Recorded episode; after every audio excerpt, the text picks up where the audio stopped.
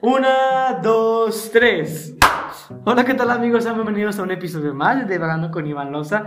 Yo soy Iván Loza, para los que están aquí por primera vez, me presento y les doy la más cordial de las bienvenidas. Y hoy amigos, como ya es costumbre en este podcast, no me encuentro solo. Hoy me encuentro con alguien que conozco desde hace ya unos años. Ella es, fue Miss Turismo de, eh, Coahuila 2019, es coach de pasarela, de belleza, ha estado muy inmersa en este tema de, los certámenes, eh, ha, sido, eh, ha actuado, ha hecho teatro, estudia economía y pues aquí tenemos a nada más y nada menos que Jimena Díaz. Hola. Mira, para los que nos están escuchando, les pido disculpas si es que el audio no es de la mejor calidad, pero es que este, este podcast ya lo, está, ya lo habíamos grabado unos minutos antes, pero resulta que el micrófono no quiso funcionar y entonces lo estamos grabando otra vez.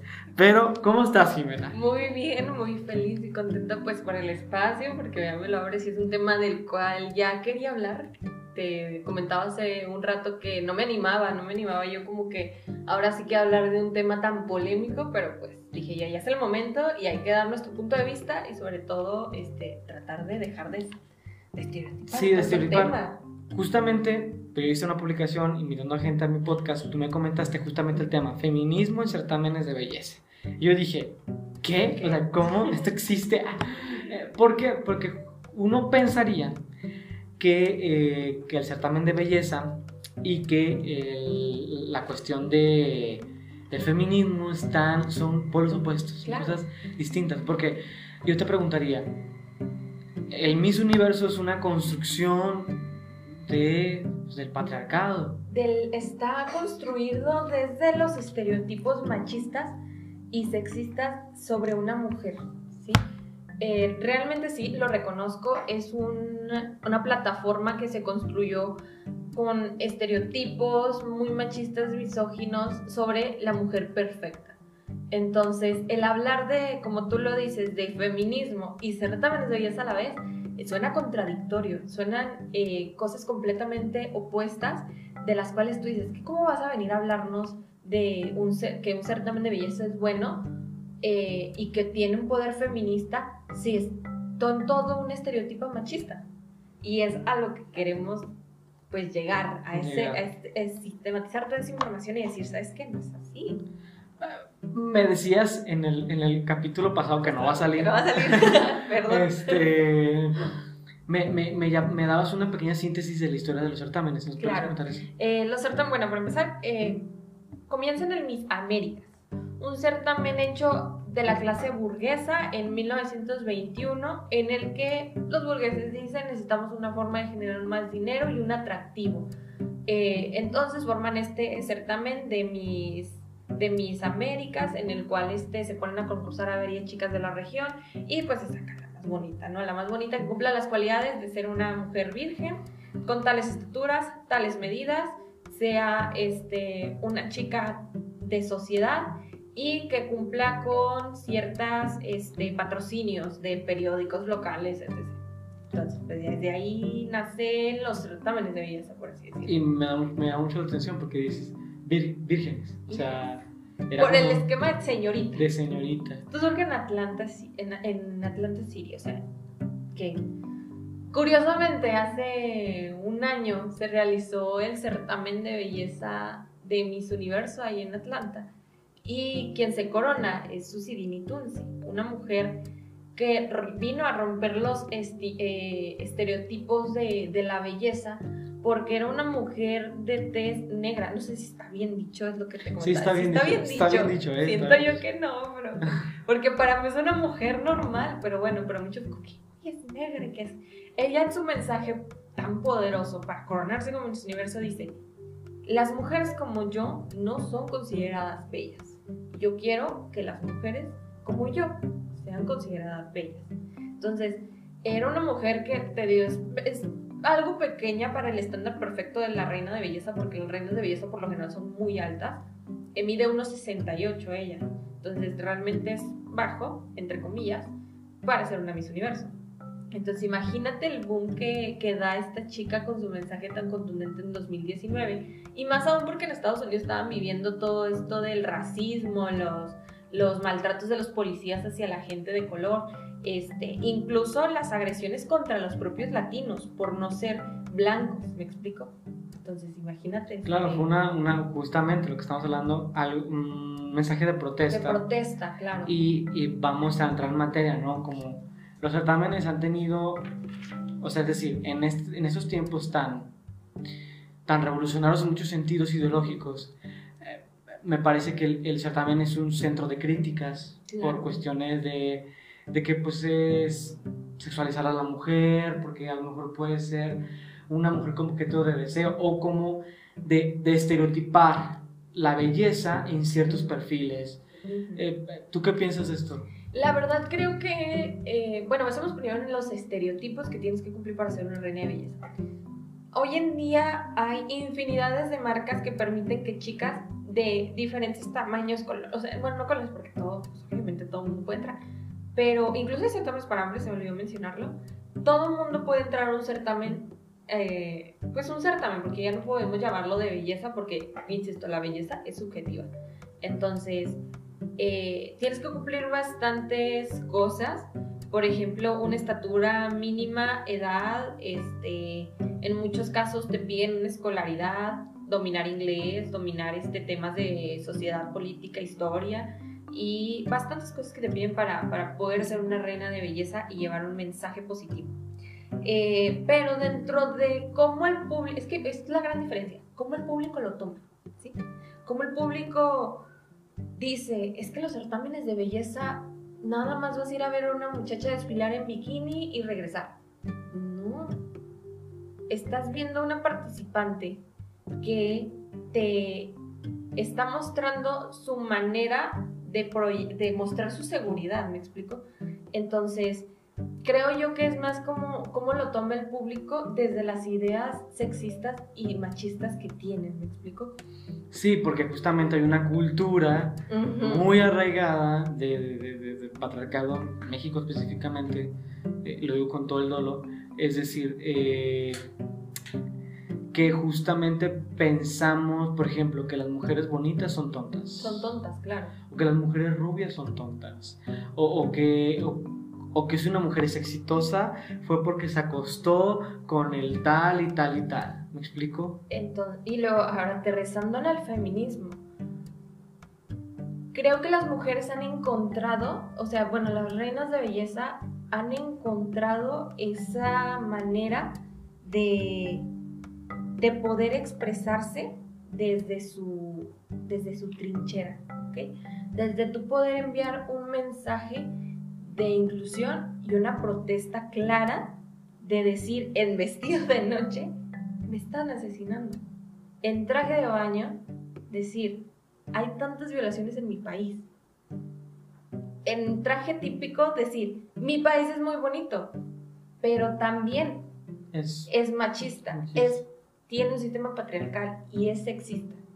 me, me comentabas también en el podcast pasado, el capítulo que estábamos grabando, eh, que me dijiste justamente lo que acabas de mencionar, específicamente de un caso, justamente donde hubo, en vez de decir sus medidas, Ah, dijeron sí. como las cifras de asesinatos dolosos, bueno, feminicidios En específicamente. una protesta, es una protesta en, no, no sé si me equivoco en el año, pero bueno, en Miss Perú 2017, que fue el certamen que te enviaba el Miss Universo, protestaron las participantes. En lugar de decir sus medidas, ellas decían, soy fulanita de tal y en mi estado se reportan tales desapariciones por mujeres tal, tal y tal. Tal violencia en mujeres así. Entonces, imagínate la prensa cómo se quedó. Sí, no enloqueció. Claro, O sea, porque justamente lo que estamos hablando, se pensaría que es algo radical, pero es una plataforma para que, para que el mensaje pueda ser escuchado y la protesta pueda ser escuchada. Me parece que es un mensaje poderosísimo. Estamos viendo a mujeres, ahorita vamos a llegar a entrar en materia de cómo evolucionan los, los, los certámenes de belleza, pero cómo al agarrar un micrófono con toda la prensa de tu país, decir esto está pasando y el gobierno no lo quiere decir, pero, o sea, tener esa, esa capacidad y esa valentía es de aplaudirse. Más aún cuando, cuando tú llegas a un punto en el que en el que efectivamente, imagínate ya, ok, tu país ya lo sabe, pero imagínate llegar a un concurso internacional en donde es el, el, certamen más pesado del mundo y tú llegar y decir, en mi país me están matando. Imagínate el mensaje que envías al, país, al, mundo entero de la realidad que pasa una mujer, que no solamente vine a competir para ser bonita, ni tampoco para que me vean como la más inteligente, vine a competir porque en serio me interesa mi país y quiero que tomar conciencia de que esas conductas, por más mínimas, pueden desencadenar grandes cosas.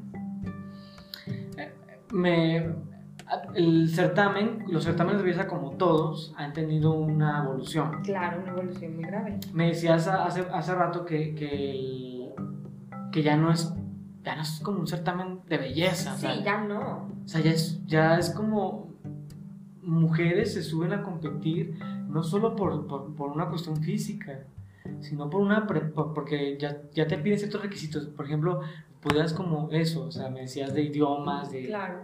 Y es que fíjate, este, realmente cuando tú vas y concursas en un certamen, eh, es uno, bueno, yo la verdad te, te cuento mi, mi, versión de cuando yo decidí entrar a un certamen. La gente que no lo conoce lo ve así, y te lo digo porque yo lo vi.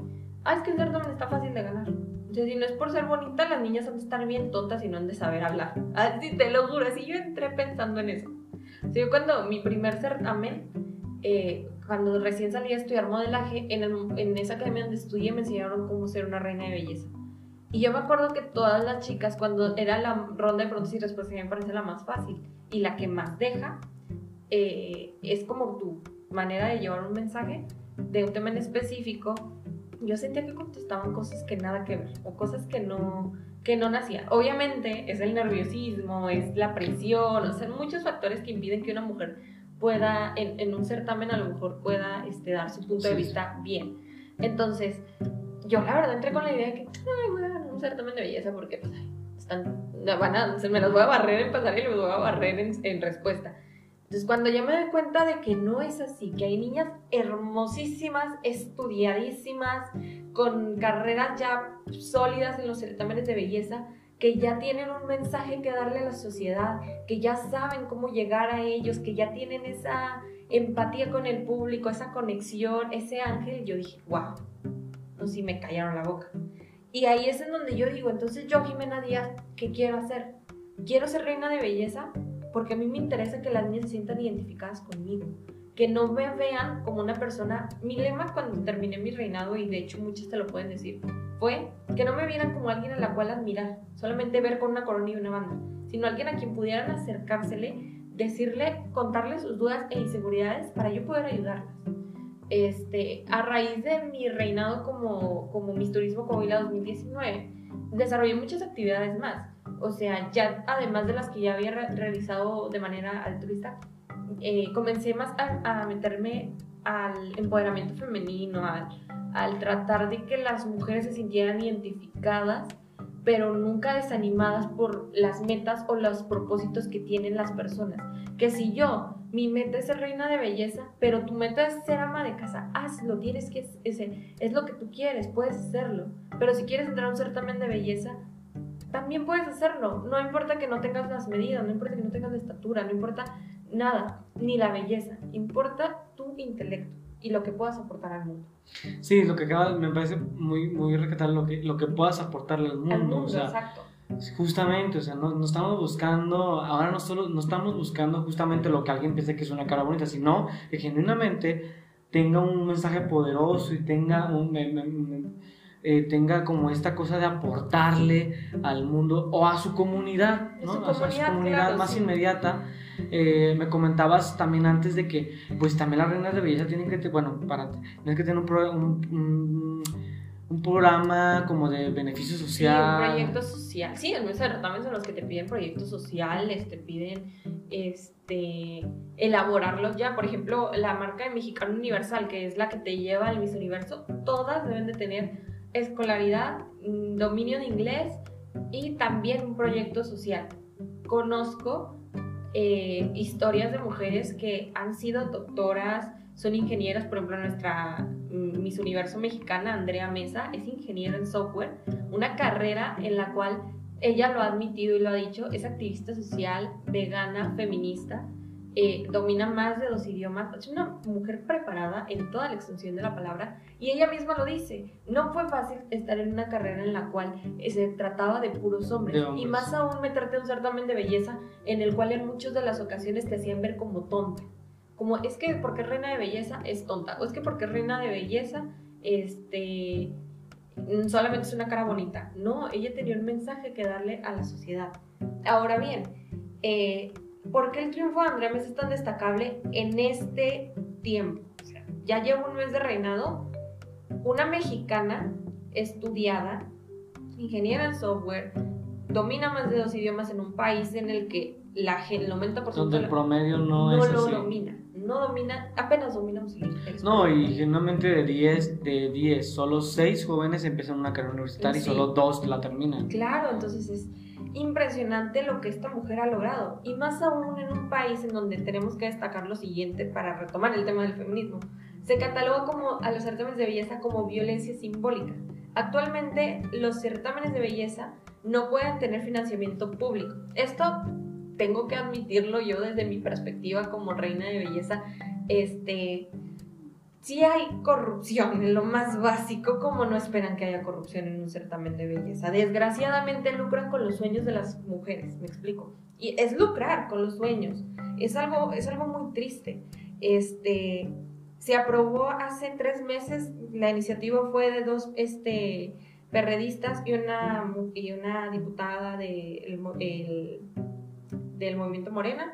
Este, ellas eh, hicieron esta para adaptarla a, la- a las nuevas normativas de la ley contra la violencia de las mujeres y pues estipular lo- la violencia simbólica. ¿Y qué es la violencia simbólica? Mucha gente dice, bueno, la violencia simbólica se trata básicamente de eh, el llevar una idea errónea o un mensaje eh, erróneo de las mujeres o un, un estereotipo equivocado de ellas hacia públicos masivos. Entonces, se ve, y yo la verdad lo veo en muchísimos casos, lo vemos en casos como, como más que allá de los certámenes de belleza, lo vemos en programas de televisión. En telenovelas. telenovelas, o sea, ¿cómo que en una telenovela te están, o sea, me estás diciendo que yo como reina de belleza soy un mal ejemplo para la sociedad, pero tú Televisa estás promocionando la idea de una mujer que es bellísima y que porque es bella se va a casar con el hombre más rico. No, o simplemente, no, y esta idea de que la, la mujer solo puede destacar si se casa con un rico. Ándale, si se casa O- con uno, si se acompaña con un hombre, así es. O la, la mujer puede ser este, exitosa si solo depende de, de, o la ponen como la querida del empresario millonario. O como me explico, o sea, esta idea siempre de estas novelas, no, no vamos tan lejos. eh, la gata, la este, Marimar, Mariana del Barrio. del Barrio, o sea Sí. que son mujeres en un estado pobre, o sea, pobreza extrema, y se encuentran millonario, y de ahí todo es felicidad. O sea, tu, tu, tu felicidad depende de un hombre, y aparte, las actrices que, que utiliza Televisa siempre es una cosa. Pues irreal, Irreal, pues. claro. Y de hombres también, ¿eh? O sea, por ejemplo, estos galanes de telenovela que dices tú. ¿Dónde los vas a encontrar? O sea, Güey, no. o sea, sí, exacto. Claro. O sea, por ejemplo, yo que estudio actuación, digo yo, yo jamás voy a ser un galán de telenovela. Eso lo tengo clarísimo. O sea, yo no mido 1,90, no estoy así mamadísimo, ni me explico, o sea, yo no voy a ser ese galán de telenovela. eh, pero, ¿por qué? Un galán de telenovela de Televisa, porque Televisa Claro. ha estado con ese estereotipo y con esos, esa fórmula de hacer televisión desde siempre. Pero bueno, los certámenes de belleza. Por ejemplo, eh, vuelvo a lo mismo. En un país donde se, ma- se matan 10 mujeres diario, donde hay desaparecidas. eh, Millones de mujeres desaparecidas. desaparecidas. Mujeres que viven violencia en sus hogares. Mujeres que denuncian un acoso por profesores, maestros, primos, tíos, hermanos, padres, Abuelos. abuelos. Y no hacen absolutamente nada. O sea, la verdad a mí siento yo que sí hay que enfocarnos. Es, está clarísimo, qué bueno que se agrega esto de la violencia simbólica, pero entonces remóntate a los que a los que realmente importan, a los que alimentan la mente de la gente. Otra, un certamen de belleza, sí, está construido desde el machismo, pero ha tenido una evolución enorme. Se han eh, puesto como una bandeja para las protestas de las mujeres. Se ha también eh, visto muchísimo que una mujer eh, transgénero puede participar. Una mujer este, con problemas, una mujer este, de la comunidad LGBT puede, puede ser reina de belleza, me explico. O sea, se ha evolucionado, se ha quitado ese esquema de señorita y niña perfecta de medidas perfectas, sino para ser una mujer de intelecto, una mujer de mensajes poderosos que va a, a, a como ocupar su lugar dentro de una sociedad que, pues sí es como una guerra, puedo yo llamarlo, es como una guerra en donde te unes al enemigo para acabarlo. Así es como yo lo puedo describir. Exacto, porque es algo, lo mismo, tomas esta plataforma tan poderosa, tan, tan, tan, que llega a tanta gente, justamente para dar este tipo de mensajes, mensajes, no solo mensajes hablados, pues mensajes con acciones, mensajes con, con como, como esta cosa de que, bueno, ahora la Miss Universo es una mexicana. Mexicana. O sea, eh, una latina, me explico. Eh, ha, habido eh, Miss Universo de, de tez negra. Eh, o sea, me explico, es decir, la belleza no rige ya ni en un color, ni en una estatura, ni en, tú me decías, ya, ya este también es de belleza para, obviamente por un, un, rollo de competitividad, pues obviamente tiene que ser lo más parejo posible. Sí, claro, sí. Y, y ya este también es de belleza para para muchos tipos de, de, personas y de hombres, mujeres, transgénero. Eh, Hay que ser concursos hasta para señoras para señores. Sí, O sea, porque sí, una, la plataforma de, de, de, un certamen de belleza, a mí en lo particular me dio una voz, creo yo que hice eso, o sea, me dio esa voz que yo necesitaba para hablar de diferentes temas desde mi trinchera. ¿Por qué? Porque, por ejemplo, yo antes de ser reina de belleza, no tenía definido cómo, cómo, cómo llegar a las personas, cómo llegarles con un mensaje. Siempre fue como, Jimmy, luego si, si no me toman en serio, o sea, porque hoy actualmente cualquiera se puede hacer viral por un comentario, me explico. Lo que sea, lo que hagas, un baile, lo que sea, TikTok, Twitter, todo, todo, tú puedes hacer viral por cualquier cosa. Pero realmente, ¿cómo enviar un buen mensaje?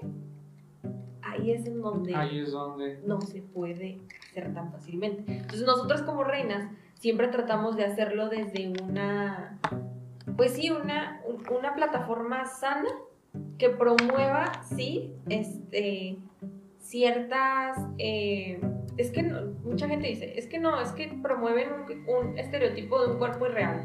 Muchas sí están operadas, sí tengo que admitirlo. Hay plataformas que te dicen no pueden llevar operaciones, este, pero siempre promueven un cuerpo sano. Ahora bien, esto es lo que entramos. Una mujer puede hacer lo que guste con su cuerpo porque para eso es su cuerpo. Sí, obviamente, por lo mismo, otra vez volvemos a, estos, a estas cosas de em, cada quien es dueño de sus propias decisiones, de su individualismo.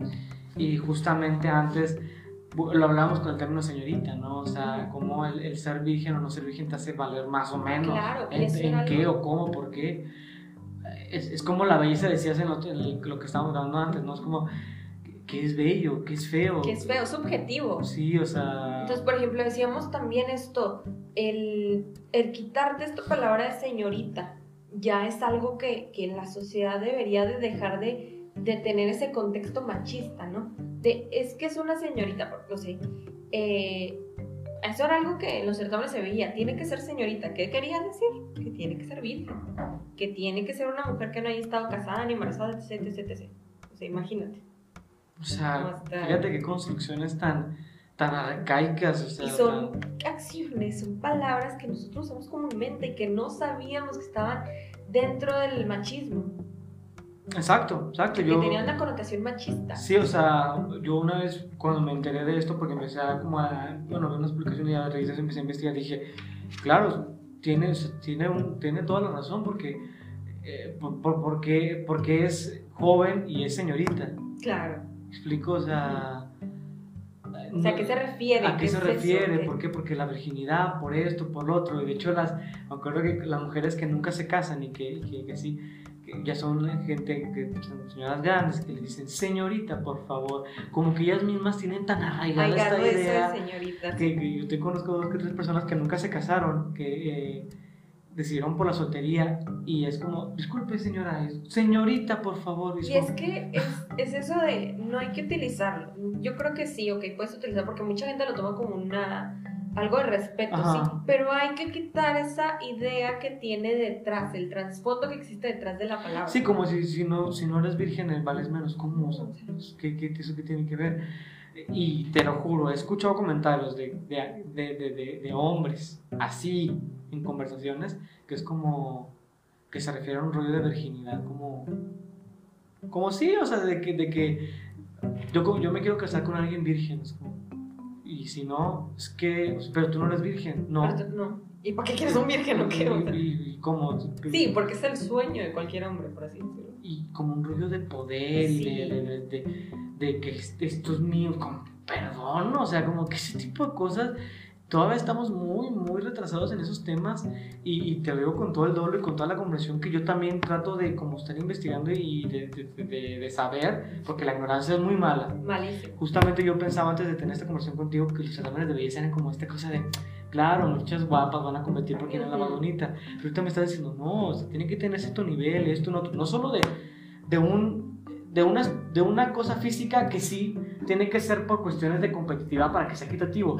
sino también de intelecto, de, de- de que tiene que saber dos idiomas, de que tiene que tener carrera, de que tiene que ser justamente para que sea ejemplo para Sea las un buen demás. ejemplo para las demás. Y es un mensaje de tolerancia e inclusión, ¿ok? En el que yo como reina de belleza te estoy poniendo mi problema en una plataforma que tú creaste que me generó a mí este problema, ¿ok? Te estoy hablando en vestido de noche de feminicidios, de muertes, de desapariciones, violaciones y desigualdad de género. Entonces, imagínate cómo le das en el punto débil al machismo. O sea, siento yo que es eso. O sea, construir tu, un criterio desde el empoderamiento que te da una plataforma machista. Y, y, y mi pregunta es, en este, esta pregunta va otra vez que los certámenes de belleza, con esta actualidad, con estos tiempos tan, tan extraños en algunas cosas, tan revolucionarios en otras, el certamen de belleza en un futuro va a morir o va a evolucionar. Actualmente ha evolucionado bastante. Yo he visto certámenes de todo tipo, certámenes para todas las personas, para todas las mujeres y con mensajes tan poderosos y prospectos de, mensajes que necesita la marca que creo yo que podría todavía quedarse si se modificaran bastantes cosas. Por ejemplo, el hecho de que una reina de belleza puede expresarse de la manera que ella guste y mande. Porque una reina de belleza no puede decir grosería, no puede mascar chicle en la calle, tiene que andar todo el tiempo perfecto, en tacones y así. No, o sea, sí, véndeles una imagen aseada, pero una imagen tuya. Yo, Jimena Díaz, no me gusta traer uñas. A mí, Jimena Díaz, no me. A veces hablo con groserías, porque así me expreso mejor. A veces, este. A veces no quieres andar en A tacones. veces quiero andar en tacones, me gusta andar en tenis que tiene, ¿sabes? Modificar esas normas que hacen que la mujer se sienta oprimida, ¿sabes? Exacto, o, o como delimitada en O ciertas limitada en hacer cosas. ciertas cosas. Sí, tienes claro. toda la razón. Digo, es todo un tema, todo un tema que podríamos estar hablando. Desgraciadamente, yo creo que el capítulo que grabamos quedó, quedó fenomenal, pero hubo unos errores de ahí de audio que pues, no podemos controlar. Pero, pero de verdad yo me voy con otra idea de los certámenes Sí. de belleza. Y es lo importante, porque es precisamente lo, para lo que quiero aprovechar este espacio. Que sí formules tu criterio a base de lo que ya hemos hablado, pero también que, que dejen de pensar que un certamen de belleza es para atacar a las mujeres, porque desde mi caso puedo decir que no es así. Al contrario, me ha, ha- fortalecido bastantes cosas. Hay muchísimas más mujeres que ahorita son ya diputadas, eh, son este, Alcaldesas. alcaldesas, que han llevado, gracias a los certámenes, sus sueños, aspiraciones y metas profesionales a otro nivel. Pues Jimena, muchísimas gracias por haber venido a mi espacio. Eh, bueno, no lo comentamos, pero eh, la primera entrevista que, bueno, sí, las primeras entrevistas Sí. como formales que me hicieron me la hiciste tú cuando estuviste de conductora. Conductora, imagínate. Eh, eh, eres este, alguien muy comprometida con lo que hace, eres ecónoma, eres este, reina de belleza, eh, eres- me, me parece que, que eres una chica muy comprometida y de verdad te admiro en muchos sentidos. Eh, gracias por coincidir otra vez, por Ay, tener no, otra vez esta por el espacio. Eh, este espacio, cuando quieras volver, es, está abierto para ti, para lo que necesites, para lo que quieras promocionar.